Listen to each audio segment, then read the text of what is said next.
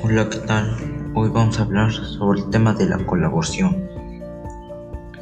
La colaboración que yo realizo creo que es muy importante, pues ya que casi siempre ayuda a las personas y a todos los seres vivos que la necesitan.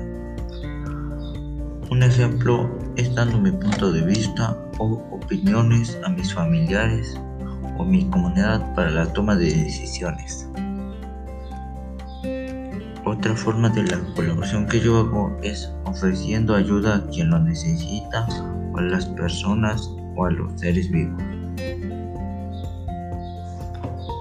Otra forma de la colaboración es escuchando a los demás y dejar que opinen. Yo pienso que la colaboración es el escuchar, el apoyar, el solucionar problemas o acciones de los seres vivos.